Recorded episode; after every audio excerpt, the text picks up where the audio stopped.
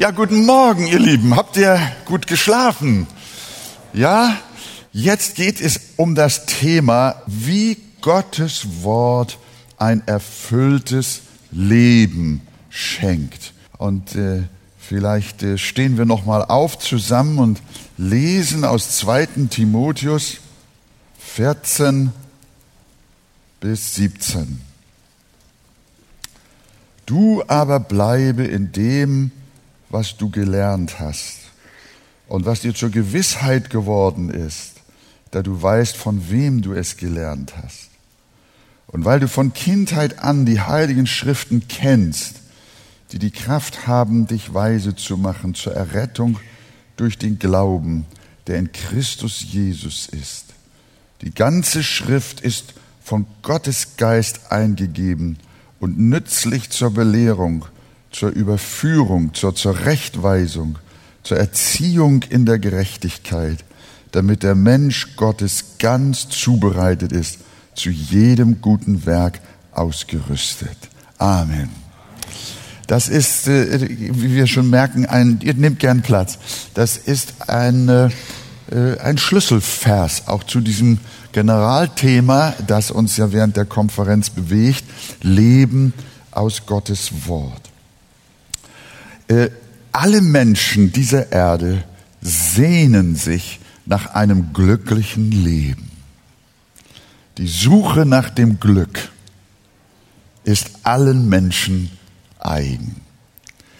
Und die Bibel gibt dazu, äh, wenn man so will, zwei Antworten Zuerst einmal verheißt sie in der Heiligen Schrift ewiges Leben in der zukünftigen Welt und dann verheißt sie auch ein erfülltes und gelingendes Leben in dieser Welt. Damit ist jetzt nicht gemeint Leben äh, mit wolkenlosem Glück, Leben ohne Probleme. Äh, nein, aber sie verspricht auch in dieser Zeit ein erfülltes und gelingendes Leben. Also Glück im doppelten Sinn. Und wer dieses Glück, die Seligkeit und auch ein erfülltes Leben, äh, ja auch ein Leben in Zufriedenheit und in Frieden seines Herzens leben möchte und wer dieses Glück empfangen möchte, der sollte und muss dann zwangsläufig aus dem Wort Gottes herausleben. Die Bibel und Glück, das gehört zusammen. Wir wollen uns anschauen, wie Menschen das erlebt haben, in der Bibel und vielleicht auch in heutiger Zeit.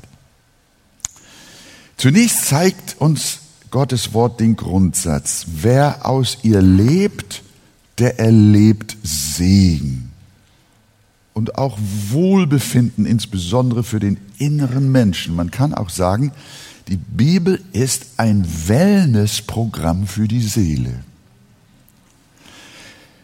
Äh, zu Anfang unseres Fernsehdienstes oder äh, in, in eine Zeit lang hatten wir als Aufmacher den Satz, die Bibel ist Medizin für die Seele. Das sagen mir noch viele Fernsehzuschauer, auch heute, wenn ich irgendwo im Land unterwegs bin und sie treffe. Und das ist zutreffend. Die Bibel ist Medizin, sie ist Arznei, sie ist Wellness, sie ist äh, Gesundheit. Äh, allerdings ist es wichtig, dass man diese Arznei auch nimmt.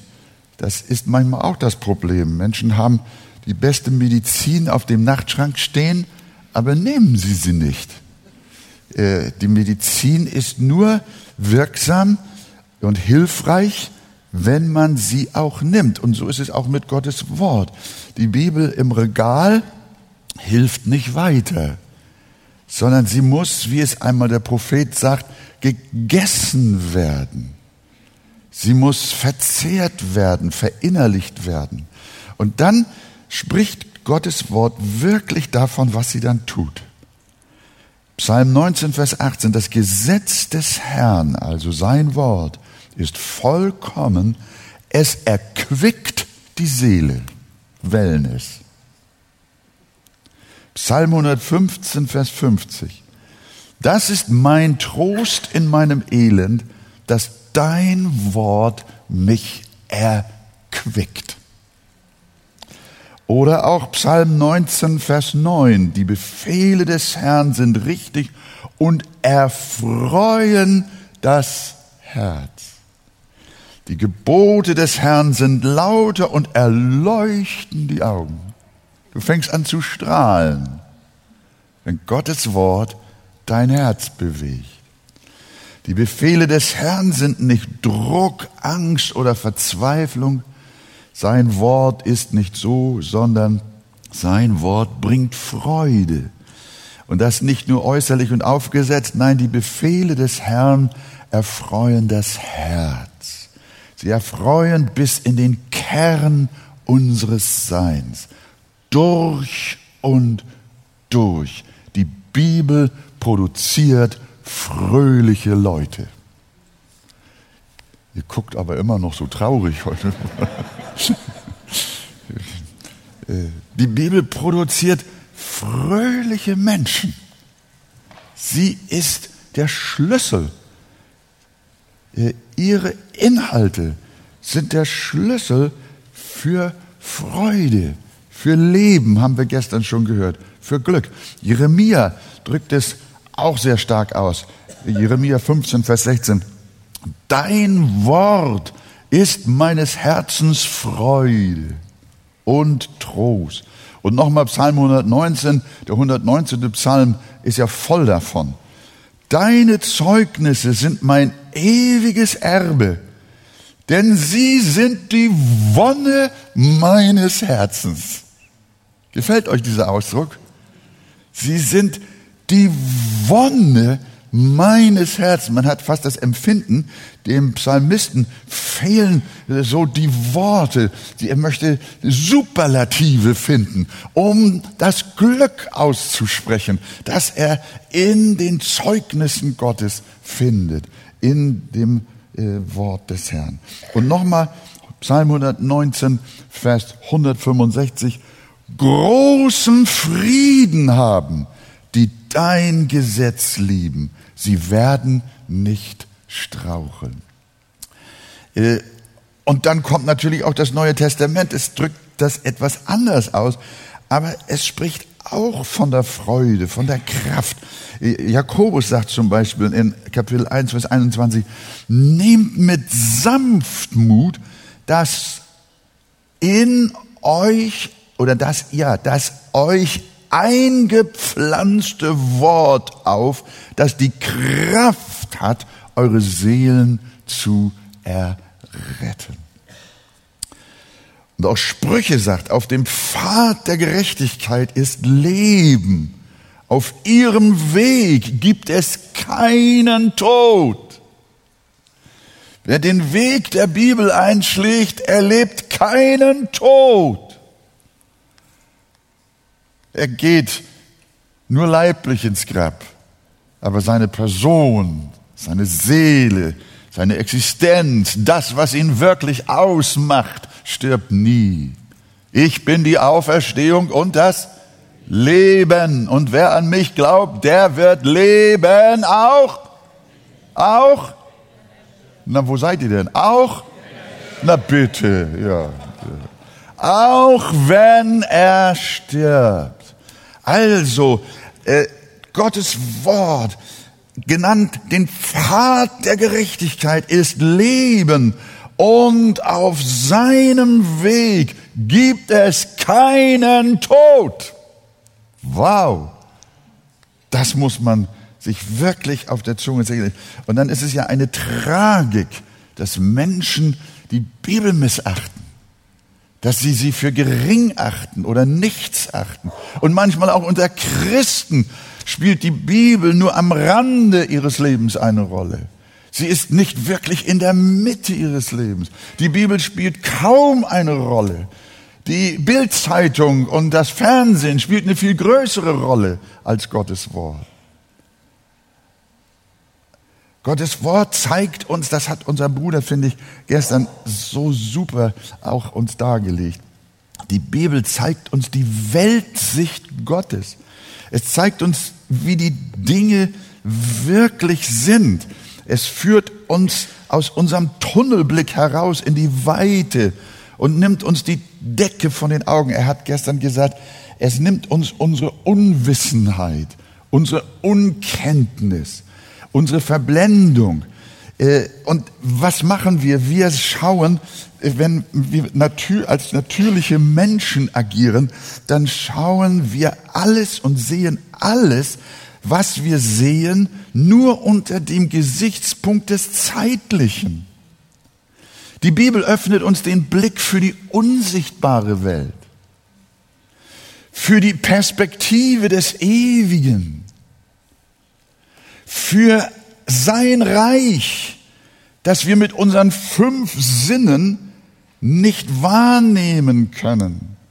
Und wir ahnen nicht, dass vor uns, hinter uns, rechts und links von uns, über uns, ganz nah, eine Handbreit weg von uns, noch nicht einmal das,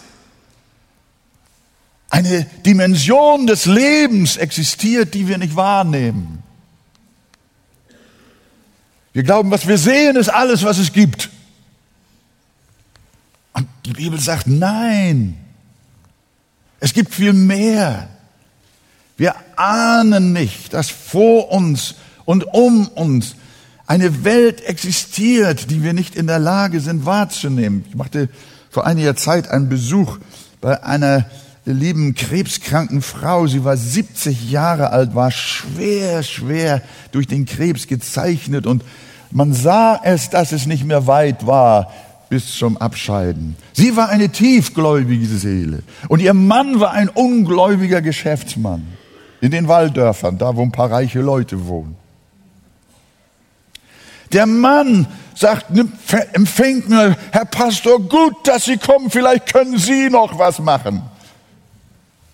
Und dann sagt er zu mir im Beisein seiner Frau, Herr Pastor, erklären Sie mir, warum gerade meine Frau so krank ist.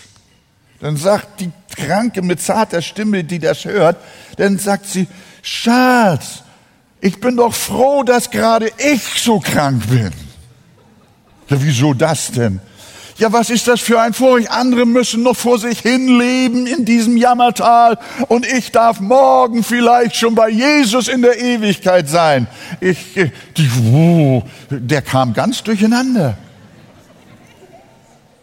Der kam ganz durcheinander, verkehrte Welt.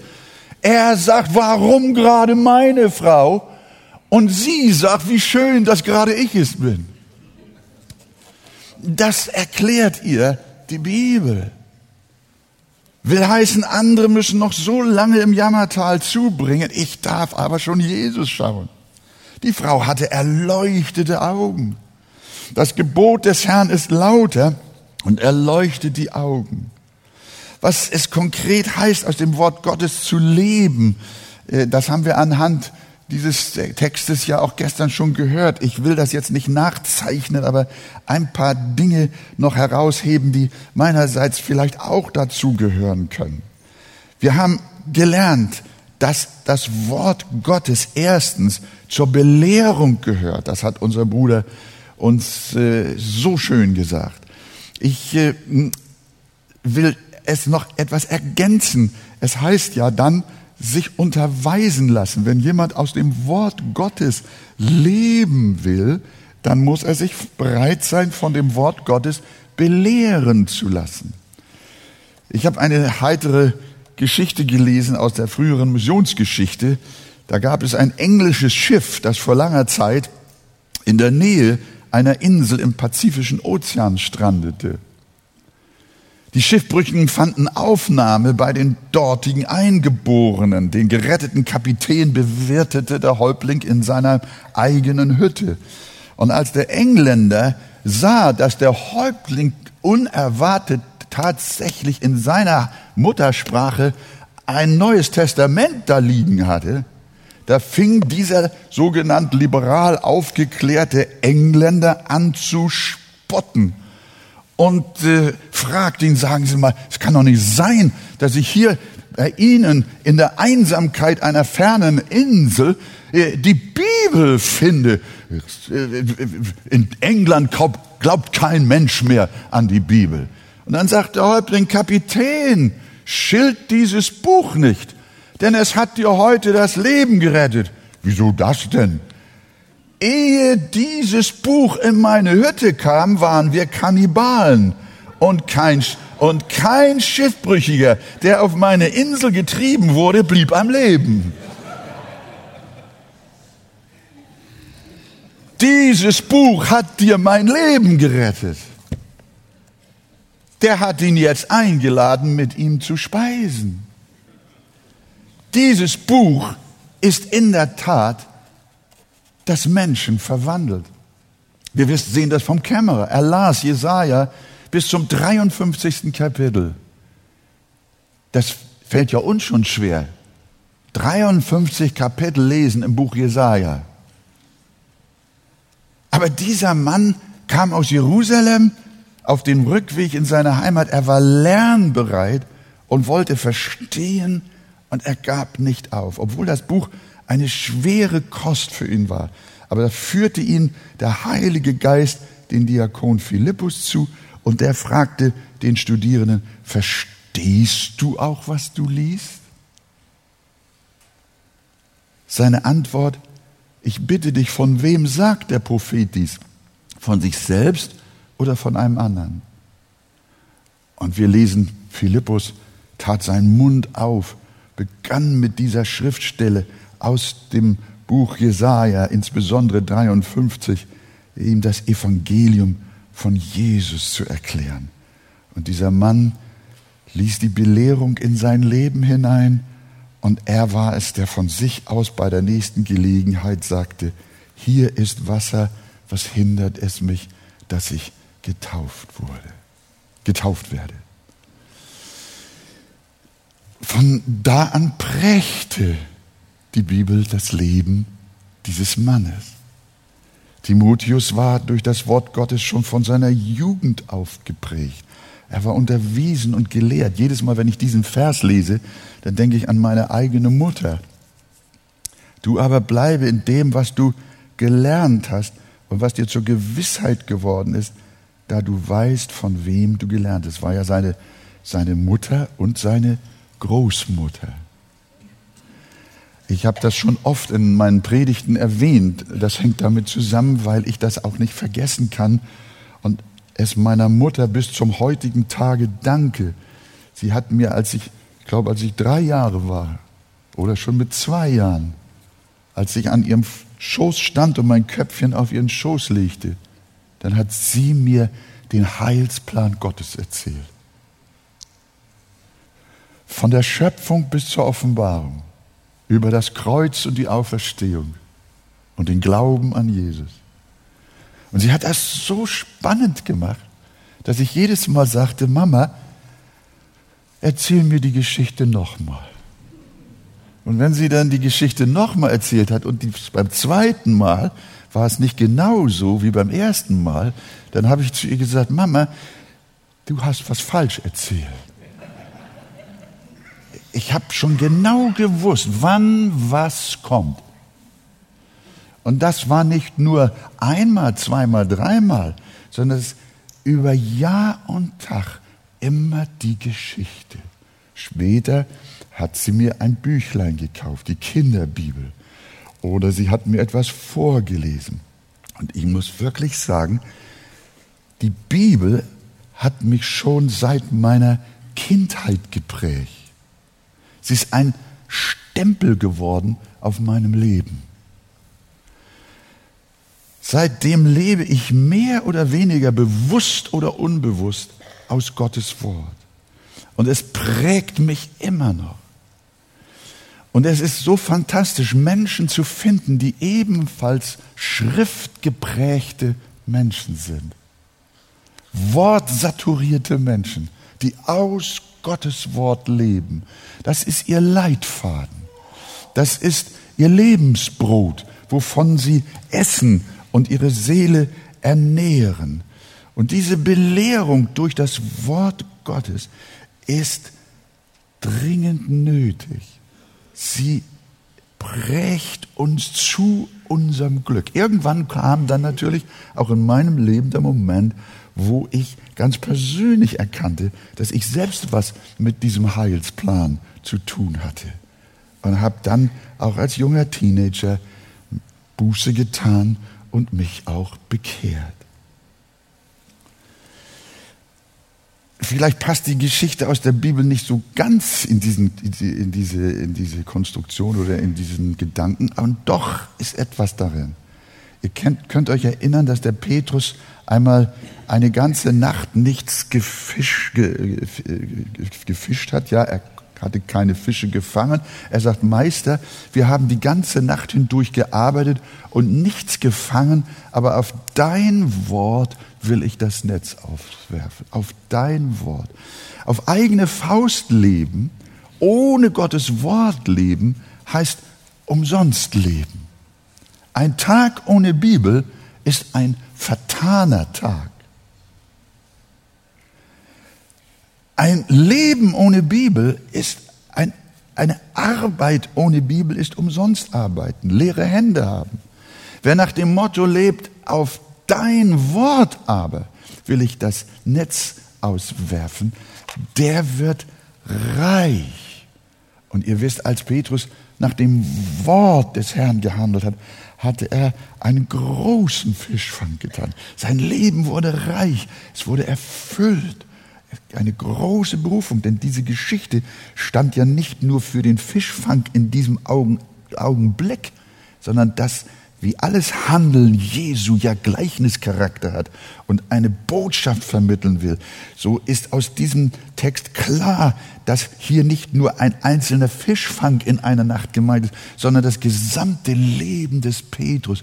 Auf dein Wort hin führe du dein Leben und du wirst reich gesegnet werden. Du wirst reich werden. Lass dich belehren.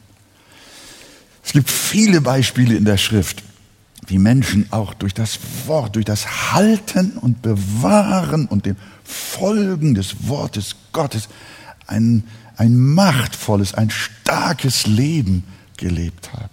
In 1. Könige 18 ist von Elia die Rede auf dem Kamel und es geschah um die Zeit, da man Speisopfer darbringt, da trat der Prophet Elia herzu und sprach, O Herr, du Gott Abrahams, Isaaks und Israels, lasse sie heute erkennen, dass du Gott in Israel bist und ich dein Knecht. Und jetzt, und dass ich dies alles nach deinem Wort getan habe. Und ihr wisst, Gott bekannte sich dazu. Das Feuer fiel ein geistlicher Aufbruch im abgefallenen Israel hat stattgefunden. Und sein Gebet war, Herr, lass erkannt werden, dass du Gott in Israel bist und ich dein Knecht und dass ich dies alles nach deinem Wort getan habe. Also liebe Gemeinde, sage ich einfach, ja, wir sind ja Gemeinde des Herrn, liebe Geschwister und Freunde. Setz dich dem Wort Gottes aus. Äh, überprüf auch, während du hier bist, welche Rolle spielt die Bibel wirklich in deinem Leben? Ist sie das tägliche Belehrungsbuch für dich? Das darfst du dich fragen. Und sie ist auch nützlich zur Überführung. Auch davon haben wir schon so viel gehört. Aus dem Wort Gottes leben heißt, sich vom Wort Gottes überführen lassen. Die Menschheit leidet an Selbstüberschätzung. Sie glaubt, dass der Mensch gut sei von Natur aus und dass der Mensch selbstverständlich vor Gott bestehen kann. Und er kennt nicht, er will das nicht einsehen. Auf, äh, unter unseren Völkern äh, ist so viel Chaos äh, schon in den Zeitungen kannst du lesen, dass diese Welt ein einziges Chaos ist. Und diese Welt, so habe ich oft gelesen, in Zeitungen, im Fernsehen, dieser Satz ist ja richtig äh, äh, ein, ein, ein Satz unserer Zeit geworden. Die Welt gerät aus den Fugen oder ist aus den Fugen geraten auch bis hier in Deutschland. Ich finde, wir haben hier äh, jahrzehntelang also ein wunderbares Leben gehabt in, Zivili in, in Zivilisation und in, in staatlicher Ordnung. Und jetzt hast du Aufstände und Aufruhr und alles Mögliche auf den Straßen. Also es ist ja furchtbar. Aber wir sind alle so gut. Wir, wir, wir, der, Mensch, also der Mensch ist so gut, dass wir so ein Theater unter den Völkern haben und eine Friedelosigkeit ohne Gleichen. Das liegt bestimmt daran, dass zu viel Wind auf dieser Erde weht. Nein, wir haben gehört, es liegt an unserem bösen Herzen. David dachte, dass er sich als König das leisten kann. Er war stolz, sich einfach in die Ehe eines anderen einzumischen oder dort einzubrechen und mit einer fremden Frau zu schlafen, sie dem Mann zu stehlen und ihn sogar an der Front umkommen zu lassen. Ich bin doch ein freier, selbstbestimmter, autonomer Mensch. Aber dann brachte ihm der Prophet Nathan das Wort Gottes und ihr kennt die Geschichte. Und er sagt einfach, nachdem er ihm etwas erzählt hat, du bist der Mann. Und David begriff, wie böse er gehandelt hat. Das Wort hatte ihn überführt. Oder wie Paulus es auch gesagt hat, es hat ihn ja überführt. Alle Schrift ist von Gott eingegeben und nützlich zur Überführung. Also wenn du aus Gottes Wort täglich lebst und leben möchtest, dann musst du auch bereit sein, dich überzeugen zu lassen von der Schrift.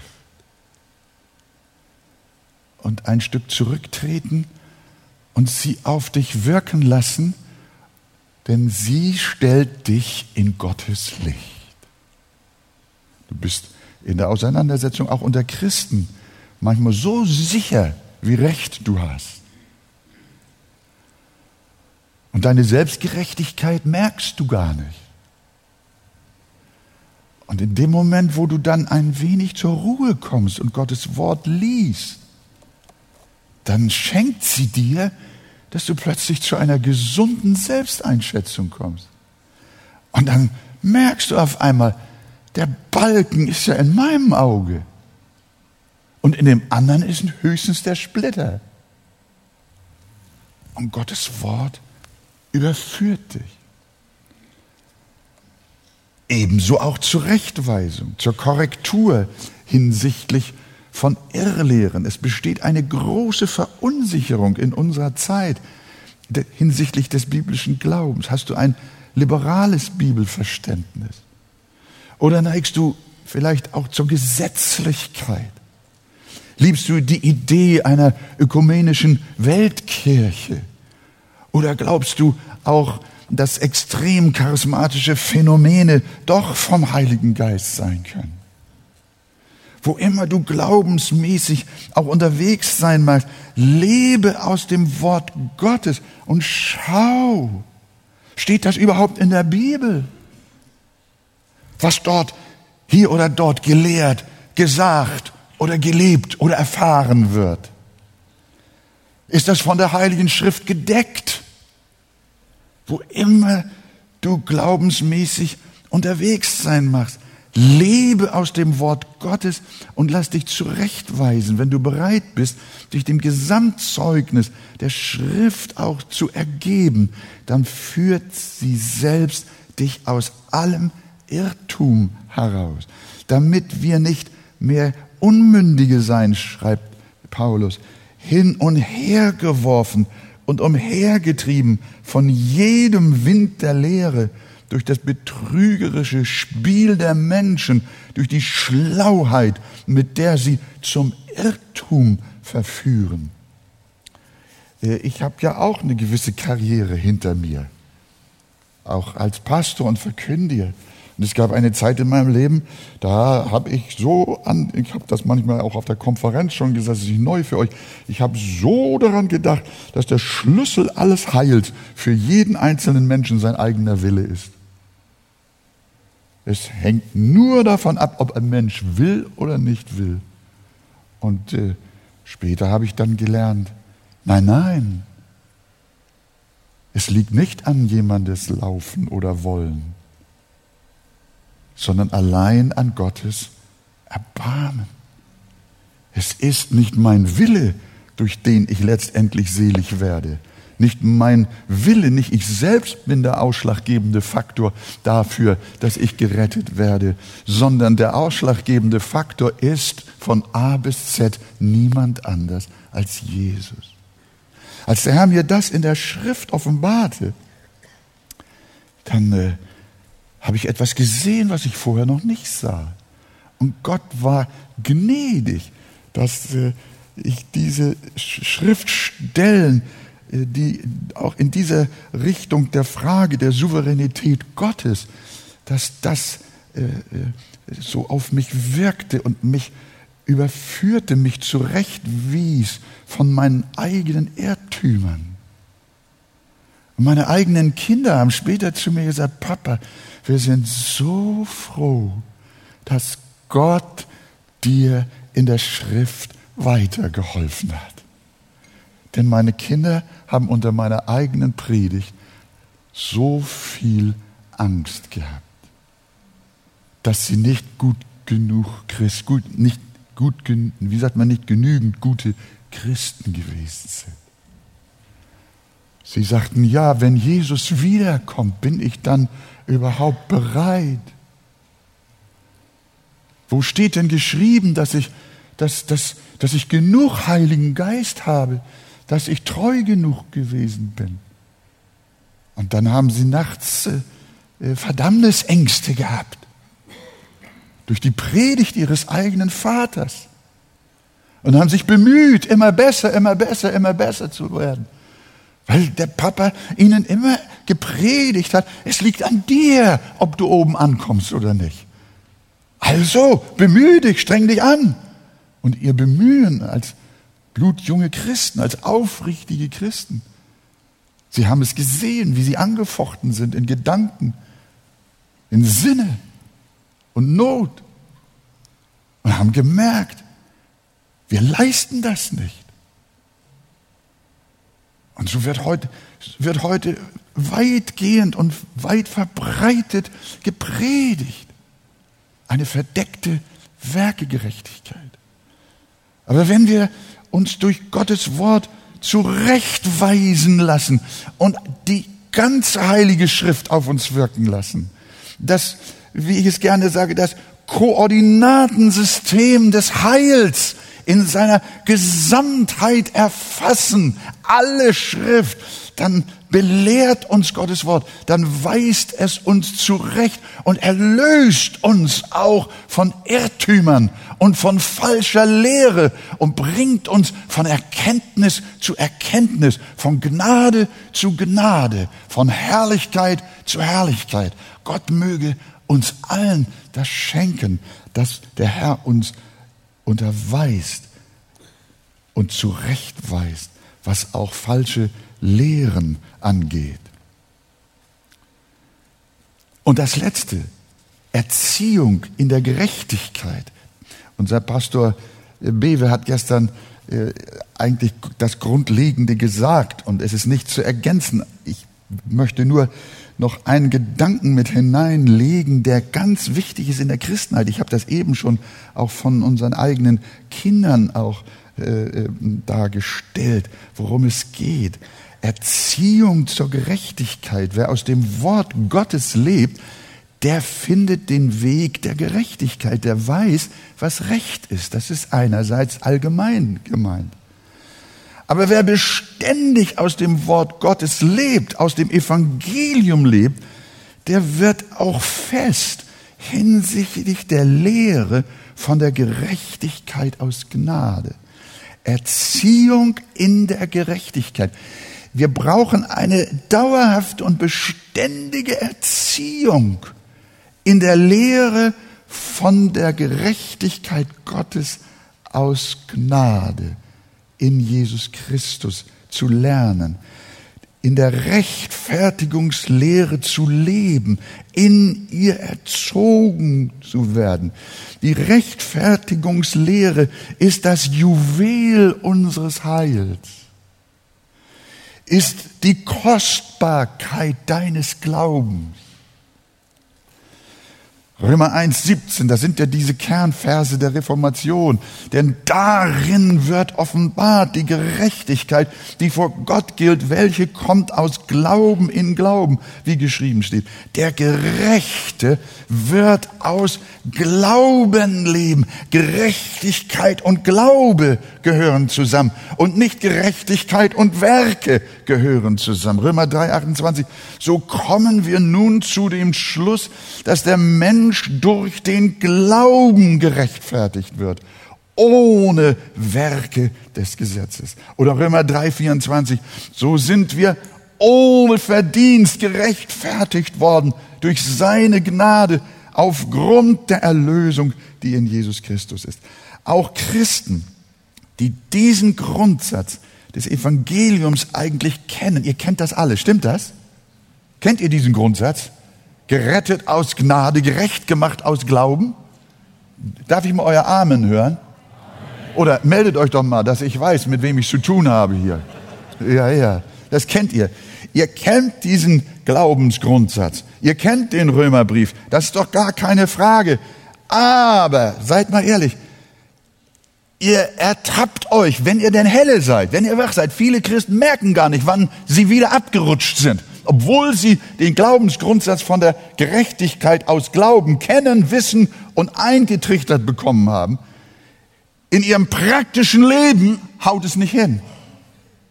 Sie rutschen in ihren Gedanken immer wieder in das Werkedenken ab, in eine Lebenspraxis, die von Werkegerechtigkeit bestimmt ist. Zum Beispiel, äh, wie oft passiert uns das in der Seelsorge? Kommen Menschen nach vorne und kommen mit irgendeiner Schuld. Ein Mann kommt und erzählt mir, dass er vor 20 oder 25 Jahren seiner Frau am Abend keine Winterreifen aufgezogen hat, weil er einen spannenden Film im Fernsehen sehen wollte. Und was hat er gemacht? Er sah den Film und hat zu seiner Frau gesagt, ich mache das morgen Abend. Und am nächsten Tag fährt sie bei Glatteis noch mit den Sommerreifen los, weil über Nacht es gefroren hat unerwartet. Und sie fährt gegen den Baum und ist tot. Könnt ihr euch in die Lage dieses Mannes versetzen? Er ist Christ. Langjähriger Christ. Und er kommt nach Jahren und Jahrzehnten zu mir und sagt, ich komme über diese Schuld nicht drüber weg. Könnt ihr das verstehen? Kann man das verstehen? Ja, also hättet ihr lieber nicht sagen sollen.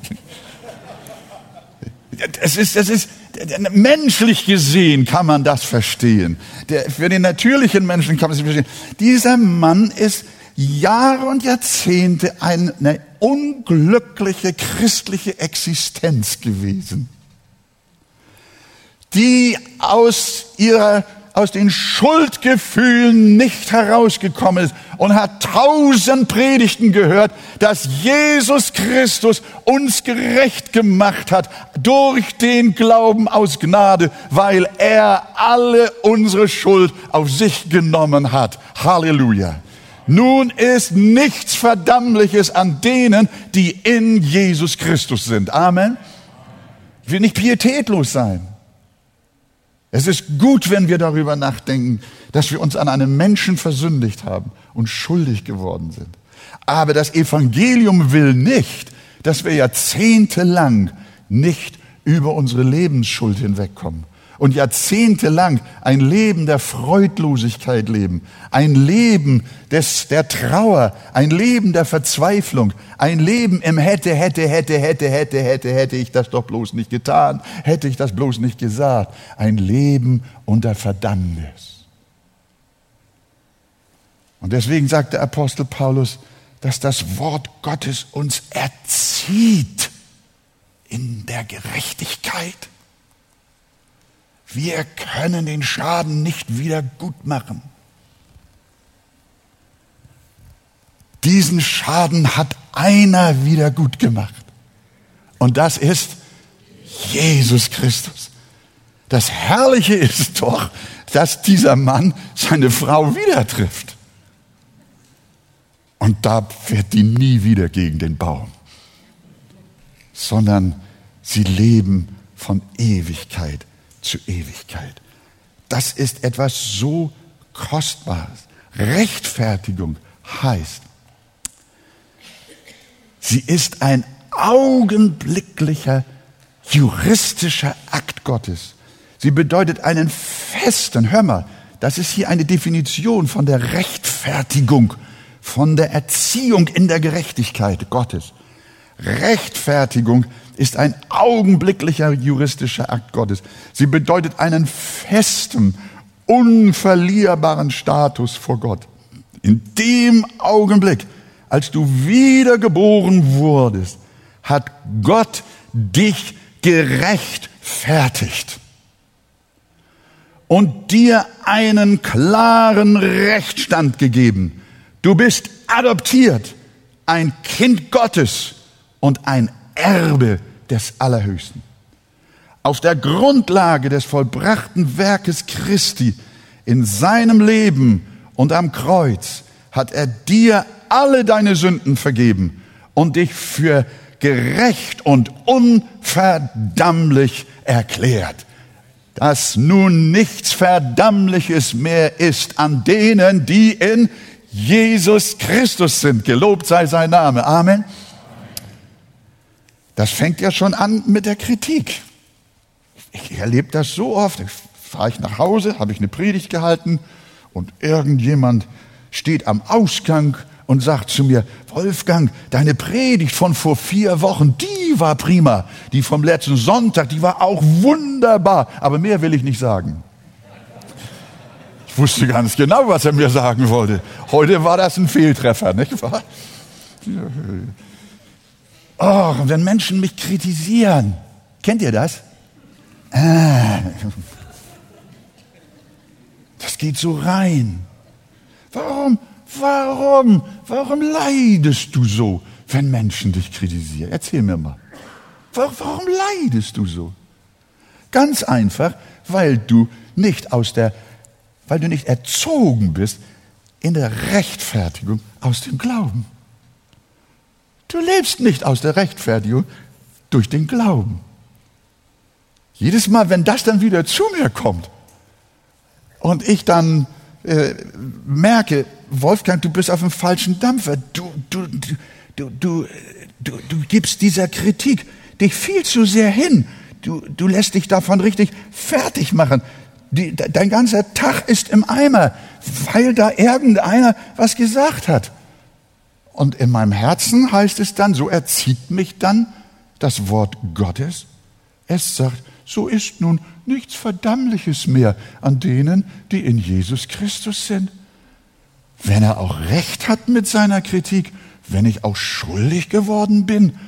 Aber Jesus Christus hat am Kreuz alles Verkehrte an mir mit sich genommen und mich richtig gemacht. Gelobt sei der Name des Herrn. Ich bin doch ein Gotteskind. Wer will die Auserwählten Gottes beschuldigen? Jesus Christus ist hier, der gerecht spricht. Ist das so? Ja, ja. Und die Kritik, die dich so angegriffen hat, mit der kannst du ganz objektiv umgehen. Weißt du eigentlich, wer dein größter Kritiker ist? Das ist der lebendige Gott. Was Menschen mit dir machen, das ist im Grunde genommen Pipifax. Aber Gott kritisiert dich so sehr und sagt, du bist ein so großer Sünder, dass du nicht in den Himmel kommen kannst.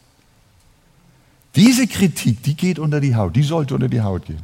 Aber jetzt sagt der Herr, Jesus ist da, ich habe alles gut gemacht. Und wenn die große Verkehrtheit von Jesus gut gemacht wurde, dann hat er auch die kleinen verkehrten Sachen gut gemacht. Könnt ihr dem äh, nach, könnt ihr dem zustimmen? Ich glaube ganz bestimmt. Also ihr Lieben, wer will gegen die Auserwählten Gottes Anklage heben? Gott ist es doch, der rechtfertigt. Wer will verurteilen? Christus ist es doch, der gestorben ist. Ja, mehr noch. der auch auferweckt ist, der auch zur Rechten Gottes ist. Also, ihr Lieben, wir brauchen Belehrung aus Gottes Wort. Der Martin Luther, der hat es ja so schön gesagt, Rechtfertigung ist der wichtigste Artikel des evangelischen Glaubens. Wenn diese Lehre steht, so steht die Kirche. Wenn sie aber fällt, so fällt die Kirche auch. Und so ist es mit deinem persönlichen Glauben auch. Wenn diese Lehre steht in deinem Herzen, wenn die Schrift dich Tag für Tag darin erzieht, dass du die Gerechtigkeit Gottes, die dir in Jesus Christus geschenkt ist, dass du sie lebst, dass du sie glaubst, dass du entsprechend handelst und dich verhältst, dann steht dein Glaube. Aber wenn diese Rechtfertigungslehre in deinem Herzen flau ist, dann ist auch dein Glaube flau. Rechtfertigung ist ein juristischer Akt. Wer aus dem Wort Gottes lebt, der wird belehrt, überführt, zurechtgewiesen und in der Gerechtigkeit Gottes erzogen. Du sollst und Gott möge uns das schenken, dass wir alle, und wenn wir das aus der Konferenz mit nach Hause nehmen, wäre das ganz wunderbar. Es wird dein Leben reich machen, noch reicher machen. Ich gehe davon aus, dass die meisten von uns schon, schon bereits bibelgeprägte Menschen sind. Dass, dass die Heilige Schrift auch äh, ohne dass ihr immer ganz bewusst euch dessen seid, aber auch intuitiv aus eurem Innern heraus. Ja, Gott, ihr seid Kinder Gottes, die vom Geist Gottes geleitet werden. Das heißt, eigentlich durch die Schrift gesteuert werden. Und ihr seid bibelgeprägte Persönlichkeiten.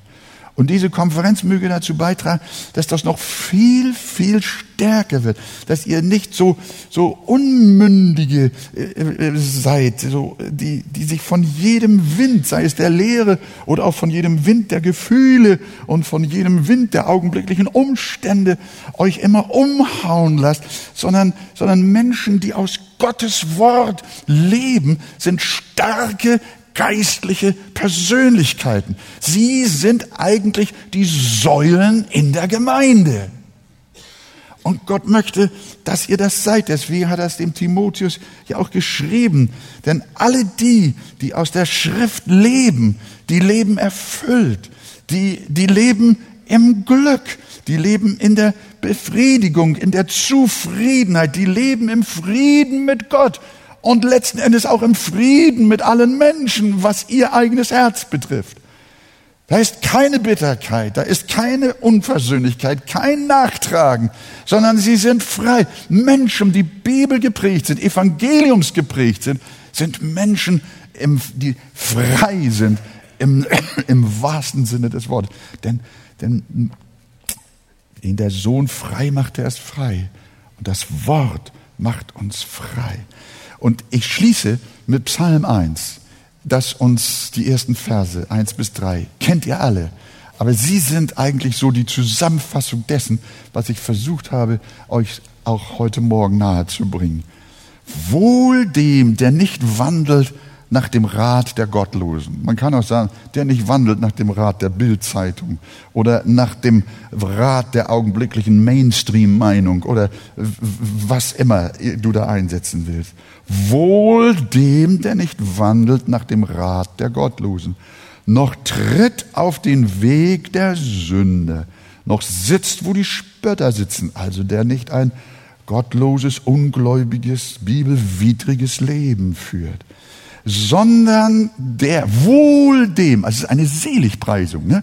wohl dem, der seine Lust hat am Gesetz des Herrn und über sein Gesetz nachsinnt, Tag und Nacht. Der, und jetzt kommt es, der ist wie ein Baum, nicht wie ein Grashalm, sondern der ist wie ein Baum stark, stabil, gepflanzt an den Wasserbächen, der seine Frucht bringt Zu seiner Zeit auf diesem Baum kannst du dich verlassen und seine Blätter verwelken nicht und was er tut, gerät wohl. Das haben wir hier vor uns. Die Bibel zeigt uns, dass die, sie ein Wellnessprogramm für die Seele ist. Sie ist Medizin für die Seele. Sie gibt uns ein erfülltes, ein Leben, ein Leben in der Erquickung, ein Leben der Freude. Das Gesetz des Herrn ist vollkommen. Es erquickt die Seele. Es erfreut das Herz. Es erleuchtet die Augen. Ja, sie sind die Zeugnisse des Herrn, die Wonne meines Herzens und großen Frieden haben, die dein Gesetz lieben. Sie werden nicht straucheln. Gott helfe uns, ihr Lieben, dass die Bibel unsere Medizin ist. Ja, dass die Bibel unsere Freude ist, unsere Erquickung ist, unser Leben ist. Und wir werden wie ein Baum sein, gepflanzt an den Wasserbächen. Wir werden reiche Frucht tragen. Und was wir tun, das wird uns durch die Gnade des Herrn gelingen. Gelobt sei der Name des Herrn. Amen.